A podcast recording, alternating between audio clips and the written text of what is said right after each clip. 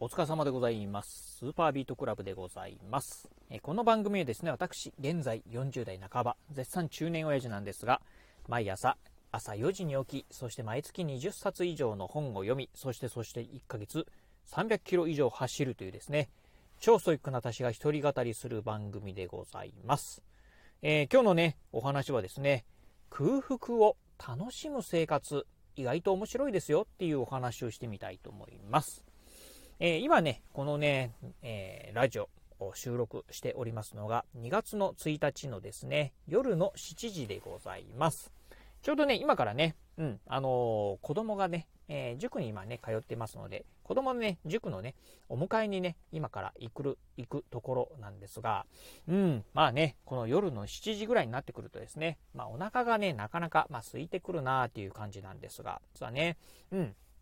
まあ、最近、えー、私ね、このね、まあ、だかな、うん、1週間ぐらいですかね、うん、空腹をね、楽しむっていうね、生活をね、しております。まあ、決してね、あの、全く、えー、まあ、ご飯を食べないっていうわけではないんですが、あの、お腹がね、あ、空いたなと思ってもですね、あ、お腹空いたからなんか食べないといけないなっていうふうに思うんではなくて、あ、お腹が空いてるなあ、ちょっとね、このね、空腹状態をね、楽しもうかなっていう感じでね、うん、まあ、あんまりね、ガツガツと、ガツガツと食べない。まあね、そうですね、まあ、腹、うん、8分目ではなくて腹5分目ぐらいでですね、まあ、食事をね、今ね、最近済ませてるっていうような感じでございます。大体まあ1日にね、まああの、私ね、あの、朝起きるのがね、早いので、1日4食ぐらい食べるんですが、まあ1食あたりはね、ほんとね、腹、えー、3分目とかね、えー、腹5分目ぐらいでですね、普通の、まあ、方よりもね、ご飯はね、かなりね、少なめにね、食べてるという感じでございます。まあそんな感じでね、やはりね、食べる量が、自体は少ないのでですね、うん、あの、まあ、常にね、ちょっとね、こう、小腹が空いた状態っていうのをね、えー、なんですが、そんなのをね、楽しんでるというところでございます。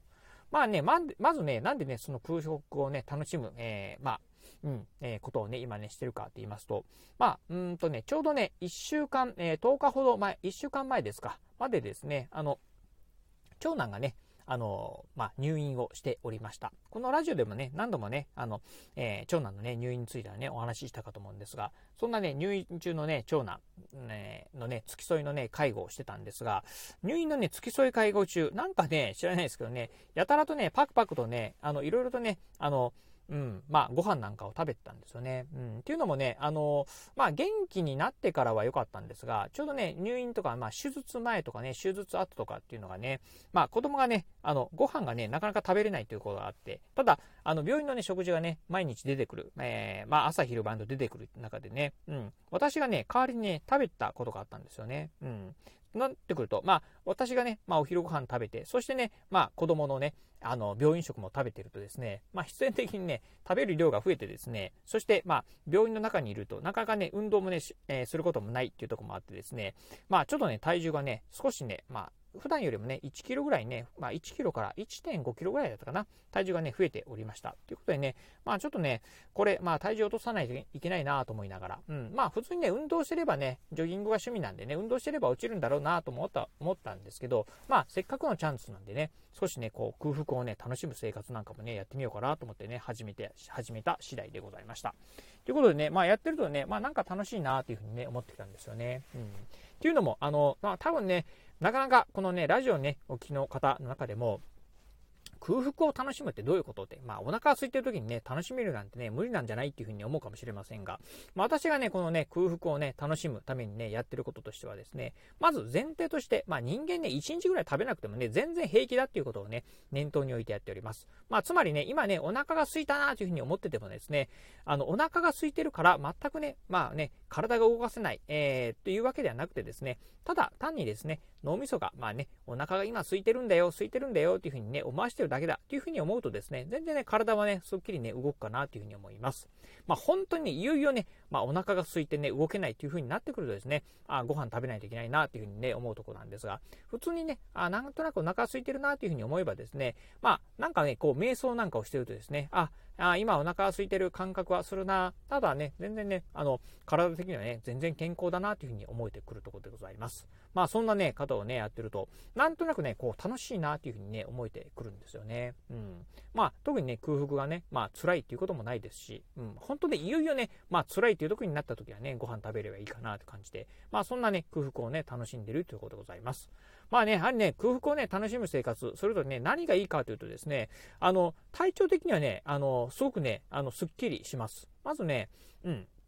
あの、お腹をね、えー、やっぱりご飯食べるとね、眠くなったりするんですが、ご飯の量をね、食べる量が少なければですね、そんなにね、まあ、例えばお昼ご飯食べたらね、眠くなるとかっていうね、えー、睡魔が襲ってくるということもね、ちょっと少なくなるのかなと。あとね、やはりね、あのー、まあ、まずね、体重はね、一気にね、落ちますよね。うん。私もね、この、ね、空腹を楽しむ生活っていうのをね、やって、えー、この1週間ほどやってるんですが、やはりね、まあ、もともとね、やっぱりこう、体重が先ほど言いました通り、まあ、1.5キロぐらいね、えー、ベスト体重よりもね、ちょっとね、増えてたのが、まあ、あっという間に3日ぐらいでね、元に戻りましたし、今はね、その、うん、1週間前の体重と比べると、そうだな、3キロぐらいですかね、まあ、落ちてるというふうな感じですね。まあ、当然ながらね、その空腹だけで、空腹を楽しむ生活だけでね、えー、体重が減ってるわけではなくて、あのー、まあ、えー、ジョギングがね、私趣味だったりしますんで、ジョギングをしてね、体重が落ちてるっていうのもね、あろうかなというところでございます。